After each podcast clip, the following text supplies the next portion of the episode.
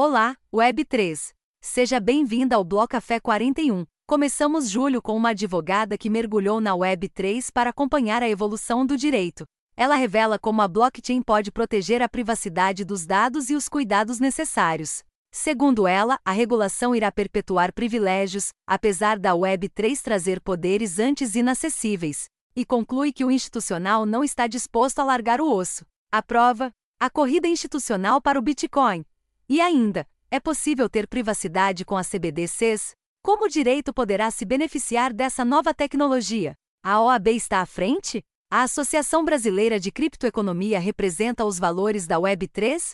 Todas essas perguntas numa conversa franca que também refletiu o acesso da população em geral à informação cripto. Não perca essa oportunidade de refletir a Web3 na visão de uma advogada, preparada. Então pegue o seu café e vamos falar de blockchain.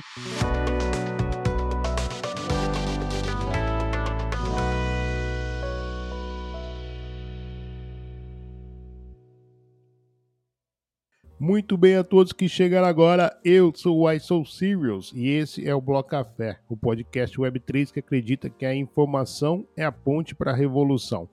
Aqui você vai mergulhar no universo da Web3, entender suas possibilidades e desafios e descobrir como ela pode revolucionar a sua vida digital. Com entrevistas exclusivas com builders, queremos compartilhar conhecimento e inspirar você a construir o futuro que deseja. Experimente você também a Web3 com o Bloco Café. Na blockchain já é possível você ouvir o nosso podcast sempre um dia antes de ser distribuído na Web 2, mintar um NFT gratuitamente a cada episódio e coletar os curtas mais interagidos pela comunidade. Favorite o Bloco Café no protocolo da Áudios e peça o POAP deste bloco. Se você já está na Lens, siga a gente por lá também. E assim, de bloco em bloco, experimentamos a blockchain para eternizar os nossos cafés.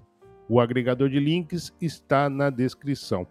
Bom, agora sim, vamos para mais um cafezinho na blockchain. Dessa vez estou aqui com a Leia Idalina. A gente vai bater um papo aqui, mas a gente conheceu lá na Bankless Brasil. Ela é membro da Guilda do Jurídico. Eu estou bem ansioso aqui por essa conversa. Acho que a gente vai aprender bastante sobre privacidade, regulamentação, enfim.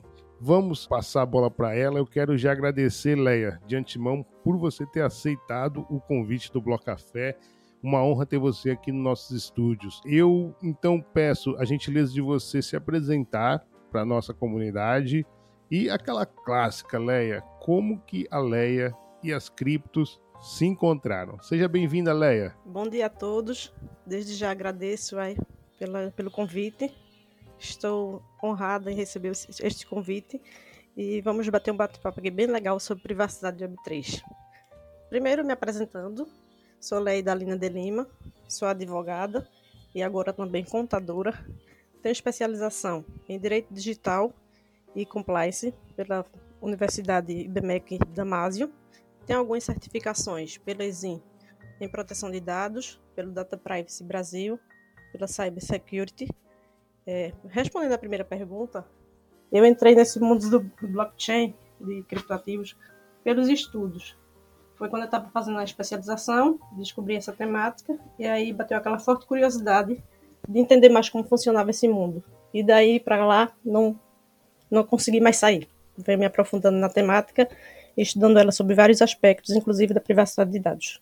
Leia, vamos aqui já então entrar nesse, no assunto do podcast. Como que a privacidade de dados na Web3 é diferente da Web2? A privacidade de dados na Web3 ela tem um, um viés mais diferenciado, porque na Web3 é um mundo totalmente descentralizado.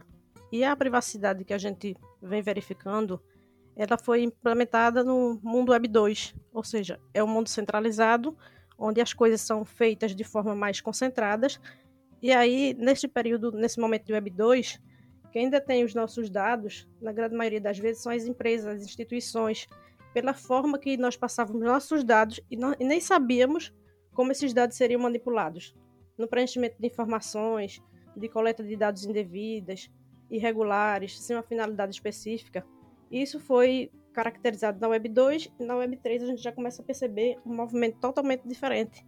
Como a informação era vai ficando mais concentrada no indivíduo, na Web3, a gente verifica uma mudança de pensamento, de filosofia, de, de, perspectiva, dando ao indivíduo essa autodeterminação dos dados. Ele vai começar a ter mais uma consciência de como ele vai fornecer seus dados e qual a finalidade vai ser empregada no tratamento do dado, dos dados para, nesse momento da Web3. Diferente da Web2, que as empresas, a gente até verifica naquele livro da Chansonã, que fala sobre capitalismo da vigilância, como as empresas detêm os nossos dados e como eles são monetizados. Então, no momento, a gente verifica que a privacidade na Web 2 ela já vai sendo bastante estudada, mas na Web 3 a gente ainda percebe que tem muita coisa ainda para estudar, para agregar, porque não está totalmente específico. O bloco 12 com o Edilson Osório, o Ed, querido Ed, ele mais ou menos contou a evolução das webs, né, da Web 1, Web 2, Web 3, e meio que trouxe pouco a questão dos dados, né? Você falou agora a comercialização dos dados. Leia, em que momento da história os nossos dados viraram um modelo de negócio? Eu acredito que já faz bastante tempo que os nossos dados vêm sendo usados de uma forma que a gente nem sabia como eram manipulados. Acredito que na Web 2, na fase da Web 2, a gente já tem bastante manipulação desses dados sem nem conhecermos para que está sendo usado. Tipo assim, quando a gente vai nas farmácias, nos estabelecimentos, que solicita o nosso CPF. Há muito tempo a gente nem sabia para que era utilizado, para que era solicitado o nosso CPF. E aí a gente verifica que tem toda aquela movimentação das empresas verificarem o comportamento do, dos usuários para daí ir definindo outras políticas, outras formas de, de, comercializar nossos dados e fazer novos negócios com a utilização dos dados dos usuários sem o usuário estar tá recebendo, sendo monetizado por isso. Acredito que desde há bastante tempo que a gente nem conhecia essas informações. Não, isso. Você me fez lembrar agora. Tem um amigo, a gente se encontrou lá. Meu irmão, lembrei de ti numa balada ontem e tal. Falei, o que foi, cara? O que aconteceu? Pô, só podia entrar na balada se desse o CPF, cara. Eu falei, mano, se o Ai tivesse aqui, ele não ia entrar na balada é impressionante como que eu sempre dei essa importância ao CPF, né? Gente, para que, que você precisa de um CPF que né, você pode abrir uma conta no banco com o meu número do CPF e para que, que eu preciso, por exemplo, comprar um remédio, né? Para comprar uma bebida na festa, né? Então é impressionante como que e assim uma coisa que é importante também a gente falar, né, Lé, é não é que quem está pedindo os nossos dados possui a malícia de negociar isso, né? Mas é que ele pode ser hackeado. Exato. Ele pode ser explorado, né? Então, os nossos dados eles estão à mercê de, de qualquer sistema. A partir do momento que você coloca ali, e, e tal qual na Web, na Web3, de protocolos DeFi, quando a gente está lá com, interagindo nos protocolos, a gente tem que um pouco saber que, pô, pode ser hackeado, né? Então não é a questão que eu estou colocando em xeque a idoneidade da, da, da, farmácia ou de uma festa lá que está pedindo meu CPF, né? Só que eu não sei qual é a segurança que você aplica nisso, enfim. Vamos tocando o barco aqui, Leia. E são, e são ah. dados que realmente, assim, não tem aquela finalidade. Por que você vai entrar numa balada, num estabelecimento e para se dar o seu CPF? O seu, o seu CPF ou o seu, sei lá, outro dado vai ser interessante para quê naquele, naquele evento, naquele momento? São coisas assim que a, a, não tem a qualificação específica, não tem aquela necessidade de ter esses dados. E aí são muitos dados, como você falou, corre o risco né, da questão da segurança, da segurança digital. E não só o uso indevido pelos estabelecimentos, mas também pode ser hackeado e pode, seus dados podem ser usados para outros fins ilícitos, e daí você ter outras responsabilidades que não demandaram de, da sua conduta. Realmente fica uma coisa complicada. E aí nós vamos entrar aqui, porque a ideia é justamente essa. Como é que a Web3 vai mudar esse jogo, né? A gente tem tipos de blockchains diferentes também, né? Tem a blockchain pública, em que você tá lá, por exemplo, Bitcoin, Ethereum, enfim, que tudo que acontece ali tá lá, né? Mas existe também as privadas, né? Por exemplo, prova de autoridade ali, que é um conselho eleito e tal. Enfim, Existe diferença de, da privacidade de dados nesses tipos de blockchains? Existe sim. Na blockchain é, totalmente pública, a gente verifica que essas questões de privacidade ela não, não se adequam muito. Por quê? A, na Web3, as blockchains públicas, elas são totalmente descentralizadas e o propósito dela é realmente ter uma transparência maior. Então, assim, de certa forma, fica inviável a gente garantir uma privacidade de dados numa blockchain pública. Mas na blockchain privada, como tem a questão da permissão, os grupos podem dar permissão para as finalidades específicas, a gente já pode começar a verificar e garantir uma certa privacidade de dados nas blockchains privadas. Aí, assim, de acordo com novas tecnologias, novas formações, novas soluções, a gente verifica que realmente nas blockchains privadas a gente já consegue garantir uma certa privacidade.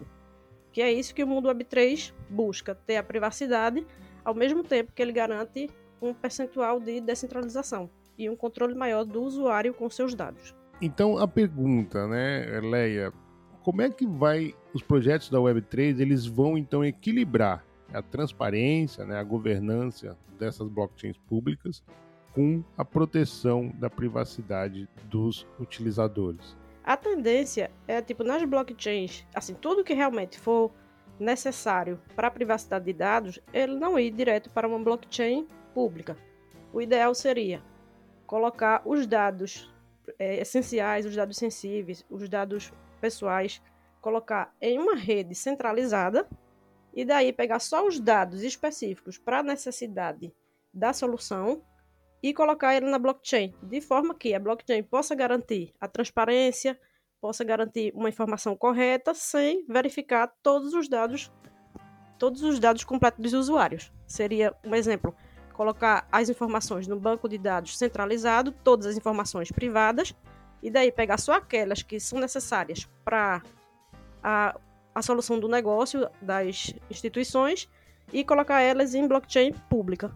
Seria tipo um caso solucionável para o momento. Uma das dos temas que tem recorrentes aqui no no criptomercado, no, na Web3, né, que está chegando ganhando muita força, inclusive no Brasil, é a questão das CBDCs. Né? O Brasil tem puxado um bonde no mundo aí com relação ao real digital. Enfim, primeiro eu queria ver o que, você está achando dessa, do real digital. Você está é, com alguma opinião assim com relação ao movimento do Banco Central, enfim. Mas o foco aqui eu queria trazer é o seguinte: como é que pode ter privacidade com as CBDCs? Eu vi agora essa semana da gravação o Banco Central do Reino Unido anunciou que a Libra Digital, ou seja, a CBDC lá do, do Reino Unido, vai ser focada na privacidade e no pseudônimos, né? Então, assim, como é que a gente vai conseguir então ter isso com privacidade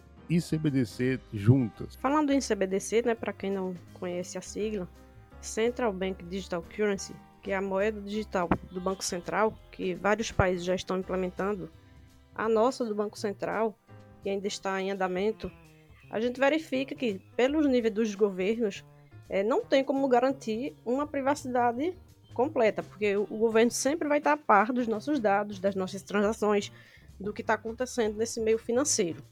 Mas, dependendo da solução tecnológica e do tipo de blockchain que eles adotarem, eu acredito que tem que ter um mínimo de segurança financeira, porque aí vai ficar os dados espalhados de forma irresponsável.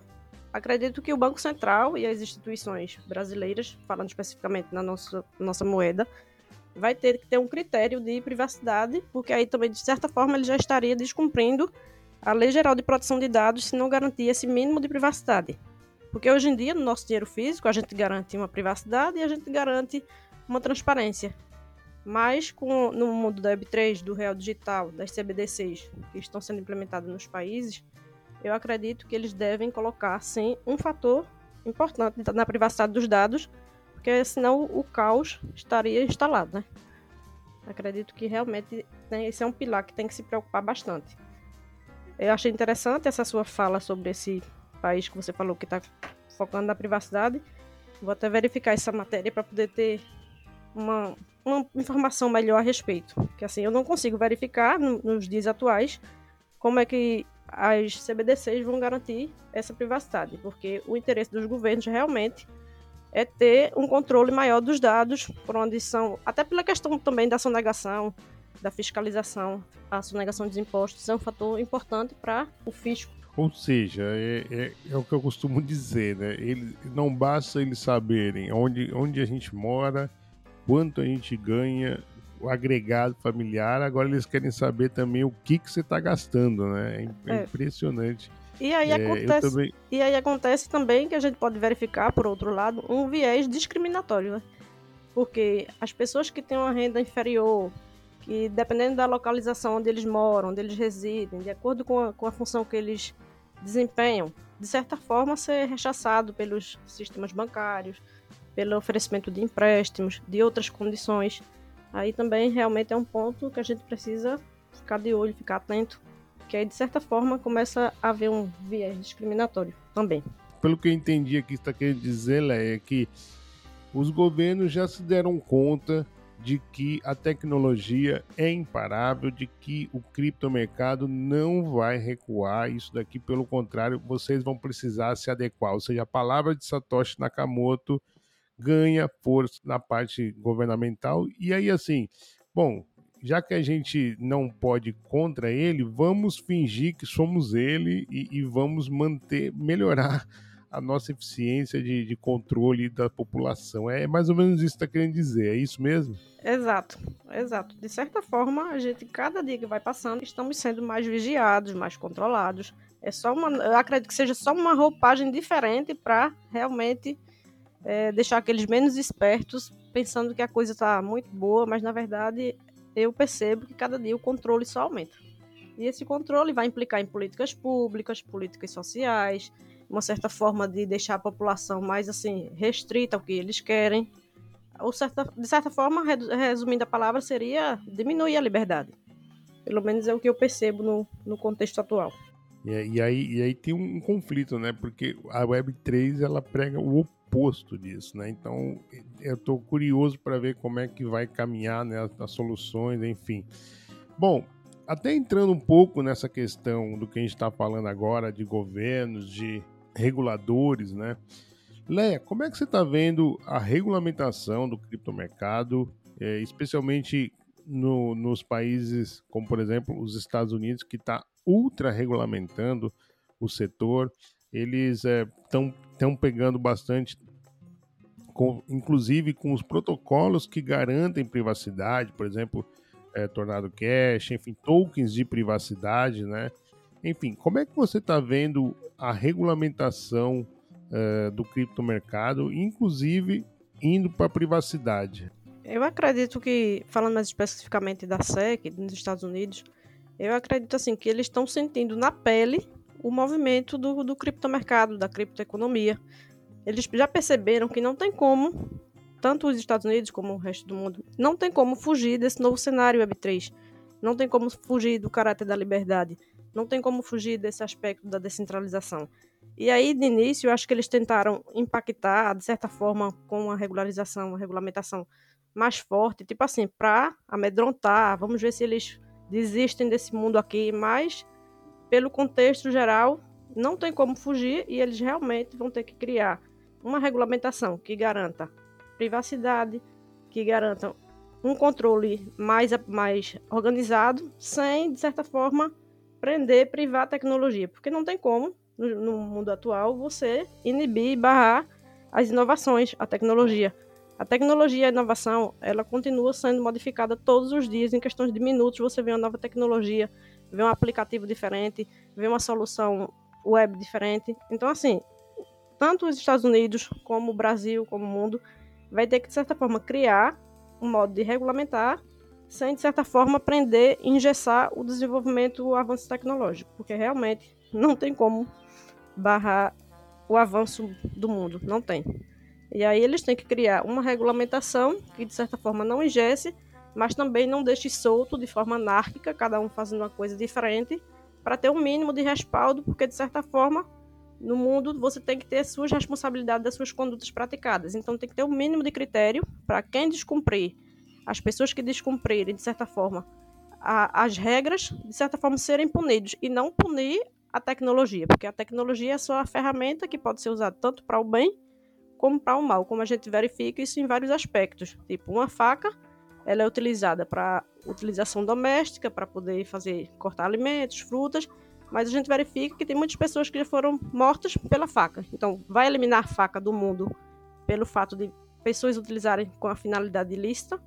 Então, é isso que eu, que eu verifico. A gente vai ter que ter, de certa forma, um mínimo de regulamentação para poder as coisas andarem de forma mais coordenada, mais de uma forma que tem uma simbiose, tem uma junção, tem um equilíbrio entre o mundo digital e o mundo físico. Como é que os governos vão proteger o lado mais fraco da história nessa, nessa regulamentação no criptomercado, né? Ou seja, que essa, essa regulamentação não seja para proteger quem já é protegido. Como é que você vê que a Web3 vai forçar uma maneira diferente ou você acha que não? No fim das contas, a regulamentação vai continuar perpetuando alguns privilégios ou muito?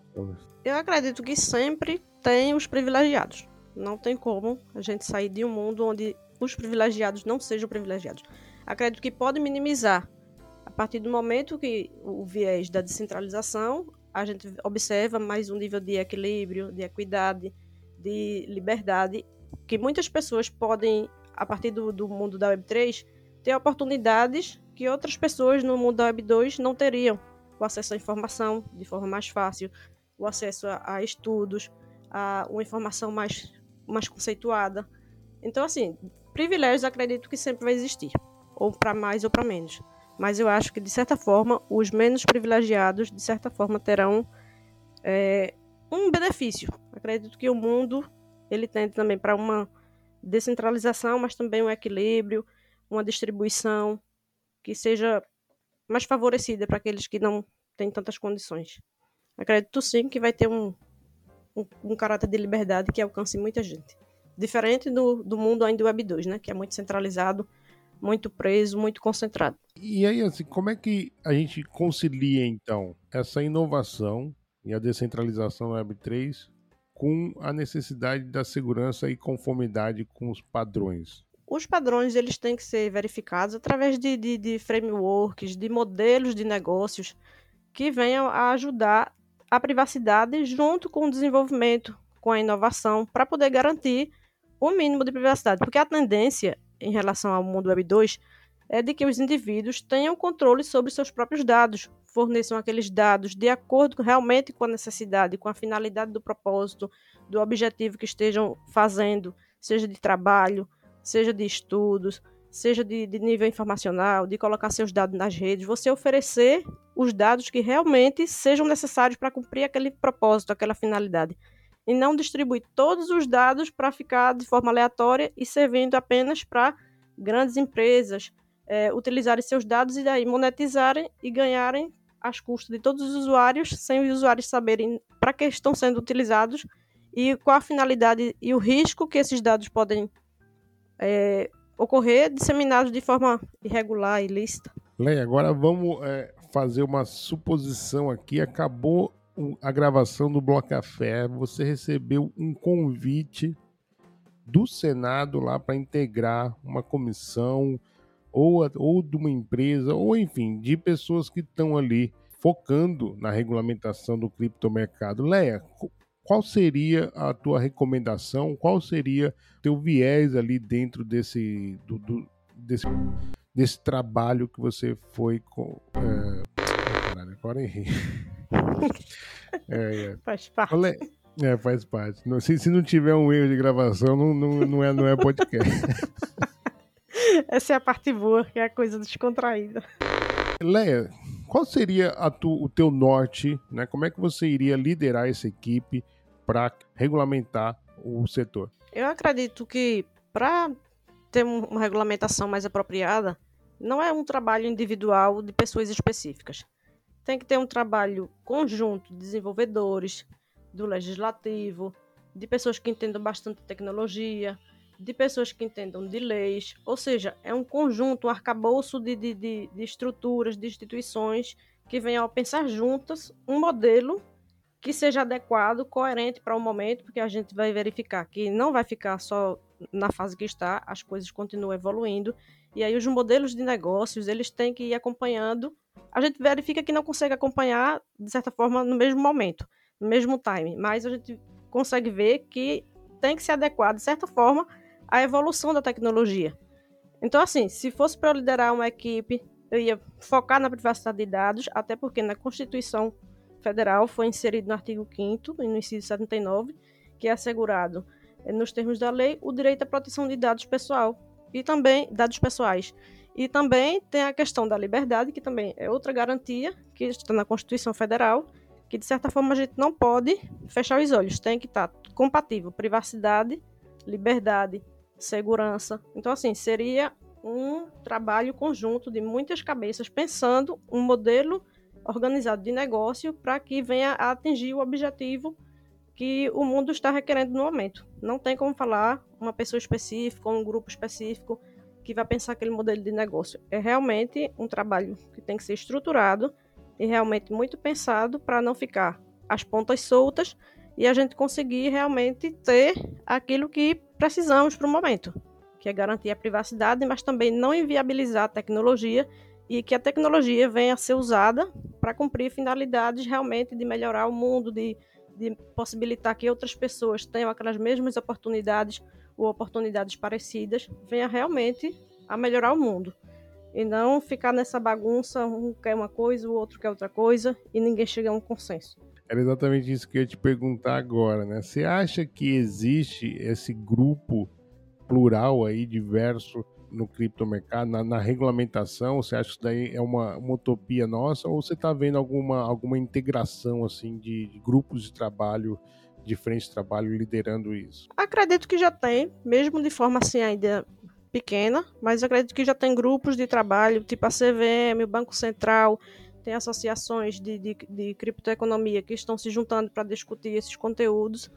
Acredito que realmente, de forma ainda pequena, já estão se juntando para poder tentar dar uma visibilidade maior a esse novo ecossistema e que realmente as coisas acredito que vão caminhar de uma forma satisfatória. Não digo excelente, porque realmente tem que ter muito estudo ainda, porque a gente, eu considero que hoje a gente vive um laboratório, onde estamos vivendo experimentos, uma coisa dá certo, continua, a coisa dá errada, vamos modificar para outro modelo de negócio, para outro tipo de, de orientação, para outro tipo de guia.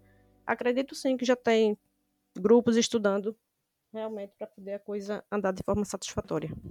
É, é curioso, agora quando estava na tua resposta, eu lembrei, por exemplo, da Associação Brasileira de Criptomoedas. AB Cripto. Eu tenho um misto cada vez que eu vejo, ou ouço falar sobre a ABC Cripto. Agora, recentemente, teve o Banco Itaú se juntando à associação. É, mais recentemente tivemos a Chiles e a Sócio.com, que é uma, uma blockchain, um serviço de é, fan tokens, é um mercado bem forte nas criptomoedas, enfim.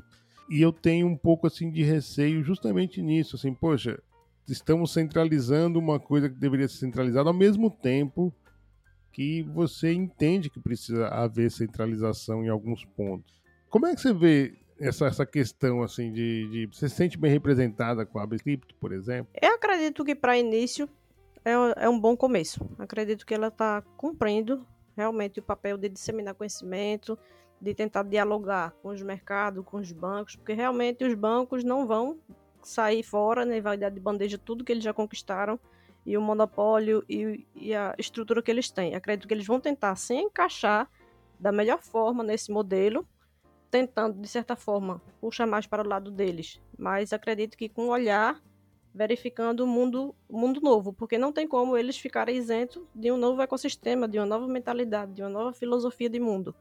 Então, eles realmente, aos pouquinhos, acredito que eles vão começarem adentrando esse novo mundo para ver o que, é que eles podem adaptar de melhorias do mundo Web3, adequando aos projetos que eles já têm.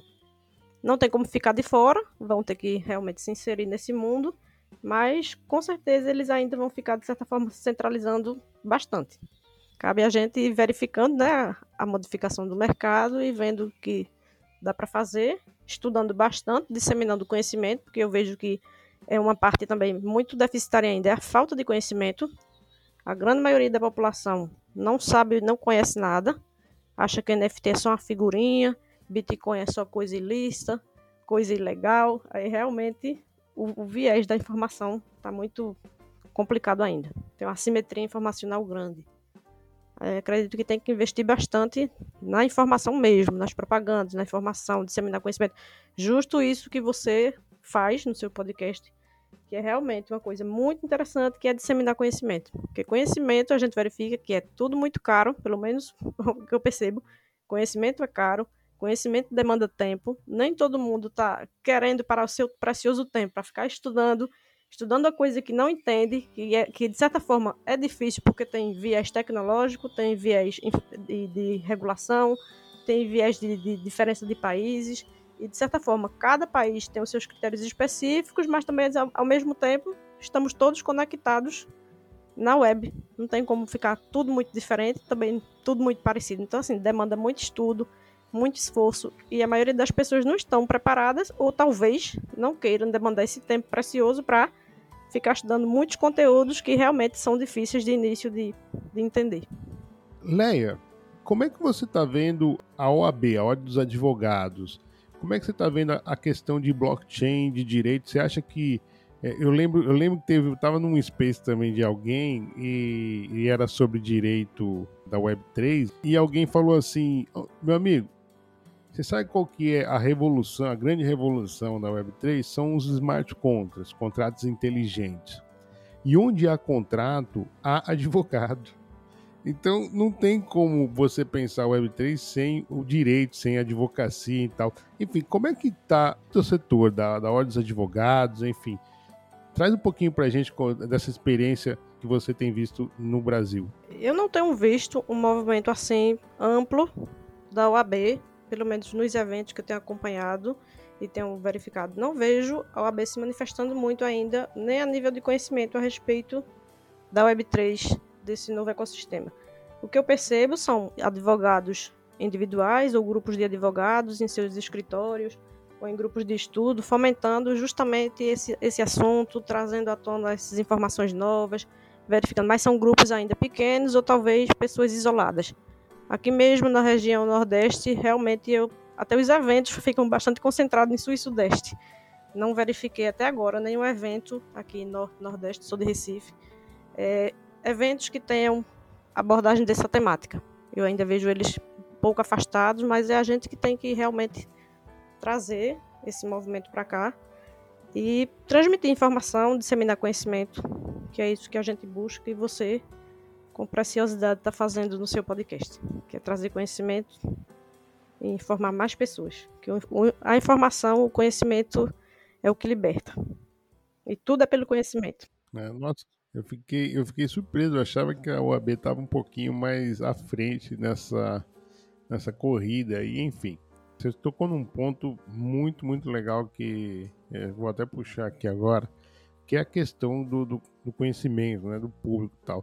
Outro dia eu tava conversando com um colega, um amigo lá de São Paulo, né?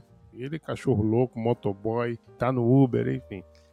E aí a gente tava falando sobre cripto e tal, porque ele queria que eu indicasse para ele uma cripto para comprar, né? Falei, cara, não vou te fazer isso, porque senão você vai, você pode perder seu dinheiro e aí você vai me culpar. Falei, mano, você tem que, tem que dar uma lida nisso aqui. Ele falou, ô, filho, tô trabalhando 18 horas por dia para ganhar 30, 50 pau por dia, cara. Como é que você, você ainda quer me falar para eu estudar? Pô, você tá de brincadeira, meu.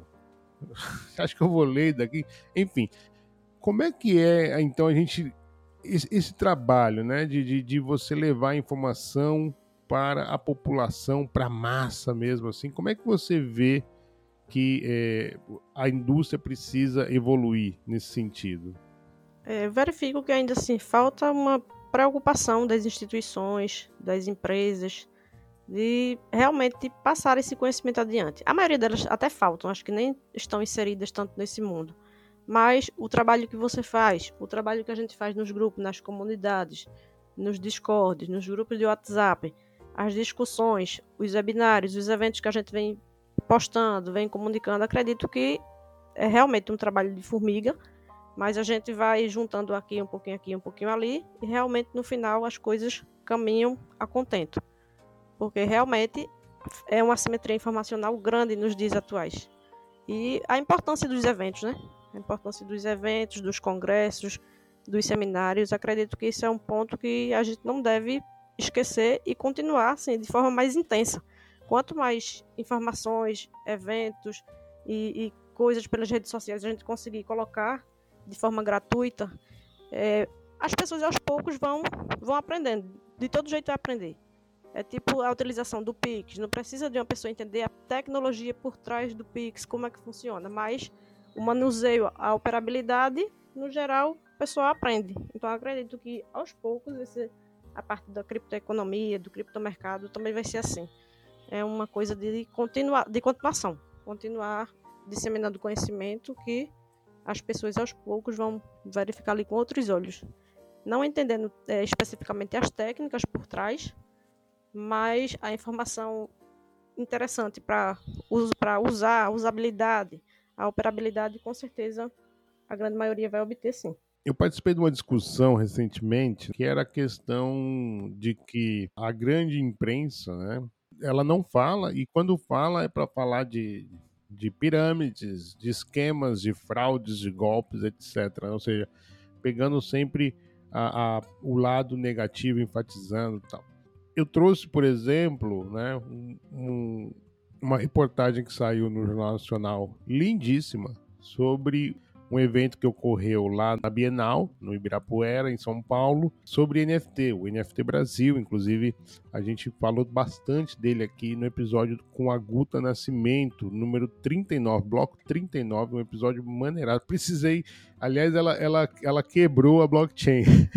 Eu precisei, Imagina. eu precisei dividir em parte 1 e parte 2, porque Inclusive, eu tô até falando com o time da, da Audios lá, porque até hoje eles não entenderam que bug que foi que eu descobri lá no protocolo deles, enfim. Mas o que, que eu coloquei ali é que eu acho que é uma questão de tempo, né? Por exemplo, CBDC. Uma das coisas que eu sou bullish com CBDC é a questão do onboard, né? Você ter o Banco Central falando que tem uma criptomoeda, você tem bancos entrando, né, o institucional todo. Agora temos uma enxurrada de institucional é, anunciando, né, depois que a BlackRock a, entrou com o pedido do ETF de Bitcoin lá na, na SEC, na CVM americana, a gente viu isso daí a quase todo dia, um, um gigante aí do institucional manifestando interesse. Então, assim, você acha que isso é questão de tempo ou você acha que eles vão sempre criminalizar as criptomoedas? Não, acredito que é só uma questão de tempo. E ainda bem que a gente não tem só a imprensa midiática, né? Para poder ter informação. Senão estaríamos todos ferrados. Porque só mostrar, tem que mostrar o lado bom e o lado ruim de cada coisa. Cada coisa existe os dois lados da moeda. Então, assim, só mostra pirâmide, só mostra coisa ilícita, só mostra coisa ilegal. E as coisas boas, os benefícios que a tecnologia está trazendo e o, o, caráter de liberdade e o caráter de um melhor equilíbrio e igualdade perante a sociedade, os benefícios que essa nova tecnologia traz. Então, assim, acredito que a, a mídia, por um bom tempo, ainda vai permanecer com essa, essa visão diminuta da coisa, trazendo só o lado negativo. Mas, como a gente não depende de mídia específica, a gente tem a, a, rede mundial de computadores para poder acessar e analisar as informações cada dia as pessoas acreditam que com as informações que estão obtendo estão ficando mais espertas e sabendo filtrar o que é uma informação mais coerente e informação que é totalmente falsa. Então acredito que é só uma questão realmente de tempo. Eles podem até passar mais um período enfatizando esse lado negativo, mas não vai permanecer. Com certeza não permanece. Esse castelo aí está sendo derrubado a cada dia. E a importância né, dos bancos, das instituições estarem adentrando nesse novo mundo, porque eles já sabem que não tem como ficar de fora do novo ecossistema, não tem como você fugir de uma nova tecnologia. Que a, do, a partir do momento que as pessoas tentam não entrar naquele novo modelo, eles vão ficar de fora. E isso eles não vão querer. Com certeza. Pelo contrário, né? Estão até, acho que mais atentos do que muita gente para poder pegar essa nova fatia do mercado e realmente monetizar, conseguir gerar um bom faturamento. É, é quando você estava falando, eu falei, é, até porque da Atena, Cidade Alerta, Gil Gomes sempre vai existir, né? Ou seja, sempre vão mostrar o lado negativo da história. Mas eu também acho, estou contigo, também acho que é questão de tempo para as coisas estarem é, tendo um pouco dos dois lados, ou se não até mesmo de maneira igual. Enfim, mas olha, Lé, você não só fala de descentralização, como também vive a descentralização na prática. Né? Você foi parar na Bankless, na guilda do jurídico. Eu queria então que você trouxesse é, como é que você foi parar lá na Bankless Brasil e como é que tem sido essa sua experiência numa DAO. A minha ida para a Bankless e esse mundo realmente foi nos grupos de estudo. Fui descobrindo estudando bastante a teoria nos grupos de, de estudo do pessoal que estuda bastante o, ecossistema Web3, Aí certa vez falaram lá, existia um, um, uma DAO, um canal do Discord que aborda esse, essa temática, e assim, todo mundo é muito colaborativo, todo mundo está no intuito de aprender realmente, porque praticamente todo mundo do zero, ou uns mais experientes vai passando conhecimento. E aí eu comecei a participar da Bankless, até hoje participo, a, a, aprendo bastante, é um, eu acho que é um canal que a gente obtém muita informação boa, muita informação consistente e de certa forma gratuita, que todo mundo está ali na, no interesse de colaborar, realmente está lá quem quer colaborar, quem quer aprender, quem quer disseminar conhecimento, muito mais interessante do que muito curso que às vezes é pago, você investe um valor alto e no final das contas não tem aquela informação tão precisa e com um nível assim de, de qualidade absurda. Então assim, entrei realmente através dos estudos e permaneço continuo e gosto bastante de todos os eventos que acontecem por lá. Realmente a galera é muito empenhada, estuda bastante, são diversos temas e isso, assim, vai engrandecendo o nosso repertório informacional. Muito interessante. É, a guilda do jurídico é, é uma guilda sensacional mesmo, é impressionante. É, inclusive, na, na paralisação que teve na Bankless, a guilda do jurídico foi uma das guildas que não parou, continuou entregando ali a revista do direito descentralizado, interessante, né? Porque eu, eu não sou direito, mas interessante ver que existe essa referência na área do direito da Bankless, né? Então, bem bacana, mérito aí para vocês todos aí da Guilda do Jurídico. É, sou muito fã de vocês. Leia, eu vou trazer agora uma pergunta da comunidade. Eu sempre jogo lá uma horinha antes da gravação, o que, que você perguntaria para a Leia? E o querido Red Gonzaga está sempre com a gente aqui. Um abraço, Red. É, ele perguntou aqui uma saladinha de palavras que eu confesso que nem eu, eu tive que perguntar aqui para a Leia o que, que era isso. Bom, mas agora já sei. Como a Lei Geral de Proteção de Dados se correlaciona com a tecnologia de prova de zero conhecimento, né? ou seja, só para é, explicar um pouco para quem não está situado um pouco o que significa isso. Prova de zero conhecimento é você fornecer informações sem o outro lado saber. Por exemplo, necessidade de identificação. Então eu entro numa corretora, faço meu cadastro lá, só que a corretora não tem nenhum acesso a nenhum dado de informação, mas o sistema consegue validar que eu de fato sou uma pessoa que estou em dia com meus impostos, com a justiça, etc, etc. Então, é, isso seria o zero conhecimento. Agora a Leia vai trazer aí a parte da, dela, né, que é a Lei Geral de Proteção de Dados. Então, como é, como é que as, essa tecnologia se correlacionam? A Lei Geral de Proteção de Dados, ela foi pensada não para esse momento do mundo atual do, do ecossistema Web3. Ele foi pensado, formatado para as questões que já existiam no mundo Web 2, que a gente verifica que é uma questão de centralização. Mas estamos verificando que estão aparecendo novas soluções tecnológicas. Um dos exemplos é a prova de conhecimento zero, que aí ele dá uma nova versão para você garantir a privacidade, de certa forma, cumprir com os requisitos da Lei Geral de Proteção de Dados de uma forma que não está lá escrita, delineada na lei, mas que você garante o propósito da lei, que é fornecer a privacidade dos indivíduos por uma forma de, de uma solução tecnológica, que é a prova do conhecimento zero, onde você passa a informação necessária para aquele propósito que está sendo requisitado, sem você informar todos os seus dados. Ou seja, são novas soluções, essa é apenas uma das soluções que a gente está verificando no mercado, que realmente vai favorecer, vai garantir a privacidade de dados sem descumprir a lei e, de certa forma, sem deixar seus dados totalmente transparentes e garantindo também que os negócios sejam solucionados com essa nova tecnologia, que é a prova de conhecimento zero. Um exemplo que a gente verifica bastante, e o pessoal é, fala bastante, seria, por exemplo, você vai a uma balada ou a um bar e vai solicitar uma bebida. Aí como é que o pessoal lá vai fornecer uma bebida sem saber se você é maior de 18 anos? Então você tem como comprovar que você tem 18 anos sem realmente mostrar todo o seu documento, sua habilitação, ou outro tipo de documento que vai mostrar o nome da sua mãe, vai mostrar o ano específico de nascimento, vai mostrar outros dados que não seriam necessários para aquela finalidade que seria de adquirir a bebida ou entrar em um estabelecimento proibido para menores. Você consegue falar que você é maior de 18 anos sem realmente dizer que idade você tem, se tem 19, se tem 20, se tem 21. Então, seria uma forma de você passar sua informação necessária para o propósito, sem realmente traçar outras informações desnecessárias para aquela situação. Então, realmente, vem essas soluções. Vem conseguindo atingir o objetivo da Lei Geral de Proteção de Dados, é, garantindo privacidade, sem descumprir a lei e, ao mesmo tempo, é, fornecendo o que realmente é necessário para o momento. Então, essa é apenas uma das primeiras assim, tecnologias que a gente consegue verificar, mas que já estão sendo aplicadas aos negócios. É bem interessante. Leia, vamos uh, abrir um pouco aqui ah, o leque da filosofia, que eu gosto sempre de trazer isso também. Como que a Web3 melhoraria o teu início na advocacia? Ou seja, o que, que talvez você vê na Web3 hoje que você fala assim, hum, se eu tivesse isso daqui lá quando estava estudando direito, isso, isso seria bem mais fácil, enfim.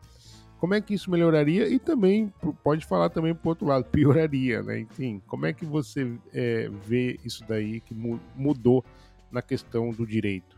Acredito que a Web3 e essas novas tecnologias, ela vem agregar em todas as áreas, né? Não só na advocacia, mas em todas as áreas ela sempre vem trazer coisas diferentes, coisas inovadoras que a gente pode utilizar de forma a melhorar, a potencializar o nosso trabalho, a de certa forma automatizar questões que a gente perderia bastante tempo a nível de contratos, coisas que a gente já pode deixar de certa forma amarrada, coisas de smart contracts, a questão de pagamentos, a questão de, de você conseguir delinear outros fatores que demandariam muito tempo e você, com as novas tecnologias, você consegue, de certa forma, otimizar seu tempo, é, fazer coisas mais automáticas a dispor dos aplicativos e dos sistemas de, de informação que sejam mais coerentes com todos os, os setores, né? não só na advocacia, mas em todos os setores, em todas as áreas de trabalho.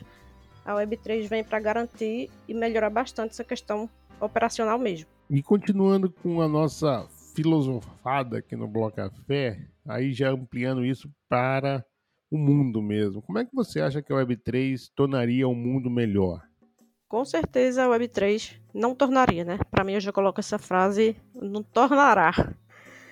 É, com certeza ela vai melhorar bastante a questão da liberdade, vai garantir, de certa forma, um maior equilíbrio, uma menor desigualdade a nível estrutural, a nível social, a nível econômico, vai possibilitar que outras pessoas que nunca teriam condições de acessar conhecimentos, técnicas, é, possibilitar tra é, transacionar com seus, suas moedas, seus dinheiros de forma assim, equânime, igual para todo mundo, de certa forma. Coisa que só os ricos antigamente poderiam fazer, hoje em dia uma pessoa de uma classe mais inferior, se tiver um nível de conhecimento melhor, ele vai conseguir fazer ou igual ou melhor do que essas pessoas que têm as, as condições mais favorecidas. Com certeza vai melhorar em muitos aspectos. As inovações e tecnologia acredito que vem muito para agregar. Nada para desconstruir, sempre para agregar. Eu, eu, lembrei agora, eu ia fazer aqui agora o advogado diabo, um quadro Porta dos Fundos, um quadro de debate, né? Total, totalmente enviesado, né? E eu lembrei de uma fala: o que seria do amarelo se não fosse o azul? É, mas assim, o, o, que eu queria trazer, Léa, é o seguinte: e os pontos negativos? Né? O, que, o que você vê que a Web3 precisa que nós, que já vivemos, estudamos e queremos é, tornar cada vez isso uma realidade no mundo real, né? Uma realidade no mundo real, é bom, uma realidade. é, como é que, quais são os pontos que você acha que a gente já precisa discutir que existe um perigo. Né? Por exemplo, a Guta ela trouxe aqui a questão da, da blockchain permitir qualquer conteúdo sem uma validação, vamos dizer assim, e de repente você pode ter uma indústria da pedofilia instalando um determinado protocolo e, e já que não tem restrição e, e existe essa questão que a blockchain garante, né, o acesso, é, é, é, isso, você consegue publicar isso. Quais são os pontos que você acha que a comunidade Web3 precisa ter em mente, discutir e amadurecer dos lados negativos que a Web3 possa trazer? É, eu acho que, como tudo na vida, tem um lado positivo e um negativo. É, com certeza, a parte negativa são várias, né? Que a gente também só aponta as partes positivas, tem as negativas também para a gente verificar. Seria a questão da violação dos dados pessoais, que a gente tem que estar bem atento como nossos dados são compartilhados e como esses dados, se acontecer um, um risco de vazamento, como eles serão reportados à Autoridade Nacional de Proteção de Dados, quais serão as responsabilidades de quem vazar esses dados, a perda da confiança, a multas e penalidades regulatórias também. Quem for pego fazendo coisas erradas, de certa forma, vai ter que ter multa e penalidades para cumprir. É, roubo de propriedade intelectual, a gente também pode verificar que as pessoas podem se apossar de informações que não são suas e colocá-las no mundo, nas redes, como se fossem informações suas fidedignas. A espionagem cibernética e as sabotagens também que podem acontecer, os ataques de ransomware, ou seja, inúmeros pontos são negativos. Mas aí acredito que todos têm que ter um uso responsável dos seus dados, do, do, das coisas que estão veiculando, das informações que estão sendo recebidas, é, analisar bastante como essas informações estão sendo propagadas, se realmente são fidedignas, quem verificar informações é, aparentemente inconvenientes, ilícitas, reportar para os órgãos do Brasil para poder tomar as iniciativas coerentes com cada caso. Então, assim, muitas coisas né, podem acontecer nesse mundo que de certa forma fuja ao controle. Mas, desde que verificada alguma infração, alguma coisa irregular, tem que ter as responsabilidades e os meios para coibir comportamentos inadequados na sociedade. Como tudo, né? Como todas as áreas, não só no mundo digital, como no mundo físico. Qualquer conduta irregular, ilícita, tem que ter seu momento de, de punição. Mas acredito ainda que a prevenção e a informação vai garantir que seja bem minimizado esses riscos. Como tudo na vida e todo local, e desde a antiguidade sempre houve pessoas do mal e do bem, que sempre vai ter coisas ilícitas e erradas, pode ter a tecnologia mais impecável do mundo, sempre vai ter alguém trabalhando por trás para desfazer, achar um meio de burlar as novas tecnologias, seja ela qual for. Acho que a Dani Minha, a Dani Minha perguntou qual é o lado negativo da Web3 e eu respondi de pronto assim o romantismo. É, eu acho que às vezes existe um, romantismo em cima da história, como se o mundo fosse totalmente colorido e diferente na Web3, só que na verdade não, gente, não é. E, é, e é. eu gosto também de trazer esse outro lado, porque a ideia do Bloco Café é essa, é a gente provocar a reflexão, provo provocar o questionamento, a filosofia, enfim. E aí, Leia, para já começarmos a despedir, eu tenho sempre a última pergunta aqui no Bloco Café, que é: por que, que você ainda está em cripto? Eu estou em cripto e continuarei em cripto porque eu vejo que é um futuro presente, né? É uma coisa que já acontece e continuará acontecendo. Os movimentos da criptoeconomia, do criptomercado, eles são tendência e vão continuar sendo, sempre evoluindo com novas roupagens, com novas versões, com novas soluções. E acredito que não tem mais como sair desse, desse, desse mundo. Porque é o mundo que realmente todos buscam, um mundo mais equilibrado, mais descentralizado, que permita uma liberdade, uma liberdade, não totalmente uma liberdade anárquica, mas uma liberdade, de certa forma, otimizada, que todos venham a ter benefícios, que venham construir coisas grandiosas para um futuro até próximo ou um pouco mais distante. Mas é isso que eu, que eu verifico. Não tem como sair desse movimento mais. E permanecerei nele até os últimos dias de vida. Permaneceremos juntos nessa caminhada, Leia. Exato. Olha, eu já ouço o rufar dos tambores. Rufem os tambores. Vem aí, CryptoPong. A pergunta, Leia. Você está preparada? Confiança. Let's go. A primeira delas é sempre ele, Bitcoin. Precursor. Satoshi Nakamoto. Infalível. Web3. Movimento atual e futuro. NFT. Não só uma figurinha, mas possibilidade de negócios. Metaverso. Mundo novo. Um pouco desconhecido, mas que estamos buscando entender melhor. Inteligência artificial. Movimento que não tem mais como sair dele. Facilitador de muitas coisas. DAO. Modelo novo de organização de estruturas e negócios e sociedades. Segurança digital. Necessidade. Descentralização. Palavra de ordem. Dados pessoais. Proteção total. O que falta para a adesão popular das criptos é. Conhecimento. Leia, você tem alguma blockchain preferida? Não, nenhuma específica. E alguma que quer distância? Também não. Estou no momento de conhecer melhor todas. É, é o famoso degen, né? Exato. Você se considera uma maximalista? Não. O que foi o Crash Luna? Uma quebra e uma, um modelo de novos pensamentos. E a insolvência da FTX? Momento para repensar a regulamentação e os novos mercados. Tornado Cash. Repensar novas ideias. Direito. Direito é tudo. Depende para uns e para outros é tudo. Direito é um meio, uma forma de, de organizar o mundo e verificar novas possibilidades. Leia e Dalina. Acho que é um nome forte, aí potente para o mercado Web3 com direito e contabilidade. Leia, o que é cripto? É um movimento que não tem como sair dele, um movimento revolucionário. Então é isso, com a expressão movimento revolucionário, chegamos ao fim desse bloco. Eu já quero agradecer por essa conversa, Leia. Acho que preencheu bastante lacunas aqui da minha ignorância sobre questão de privacidade de dados, enfim. Muito legal a gente trocar essa ideia, Leia. Eu espero que a gente caminhe junto aí por muito tempo e partilhe aí as nossas experiências, enfim.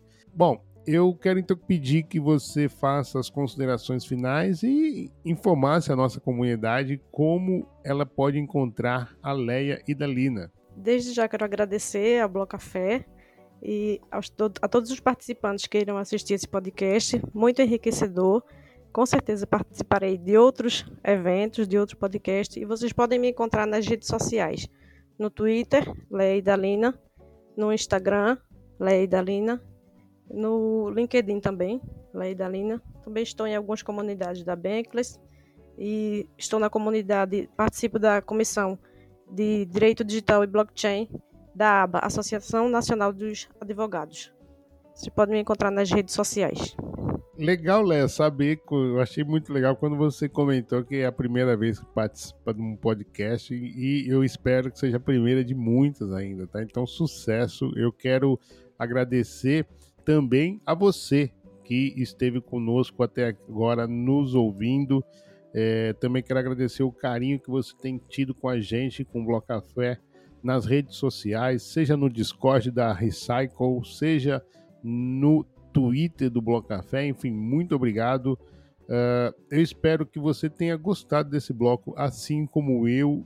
E a gente se encontra no próximo bloco. Eu e a Leia vamos ficando por aqui, mas como sempre, vem ela, Francisca Miguel, para trazer uns recadinhos muito importantes para você. Fica ligado e a gente se encontra na semana que vem. Tchau, tchau. É sempre bom conhecer pessoas fora de nossa bolha que pensam e vivem a Web3 à sua maneira, como a Leia. Desejo toda sorte para ela. Pessoal, dia 15 de julho acaba a gincana do Bloco Café no Zile, que entre os prêmios tem dois hard wallets Keep Key. Acesse o primeiro link da descrição e descubra se não foram desbloqueadas novas tarefas para você fazer pontos. Além das Keep Keys, tem NFTs e bilhetes para o Blockdown Festival nos dias 10 a 12 de julho, em Algarve. Se você ainda não participa da gincana do Bloco Café no Zile, está perdendo uma oportunidade de se divertir, ganhar pontos e concorrer a prêmios. E tudo de graça. Você não vai perder, né? Para garantir o POAP dessa semana basta comentar no post fixado no Twitter a hashtag direito. Afinal, como a Leia disse no CryptoPong, direito é tudo. Hashtag direito.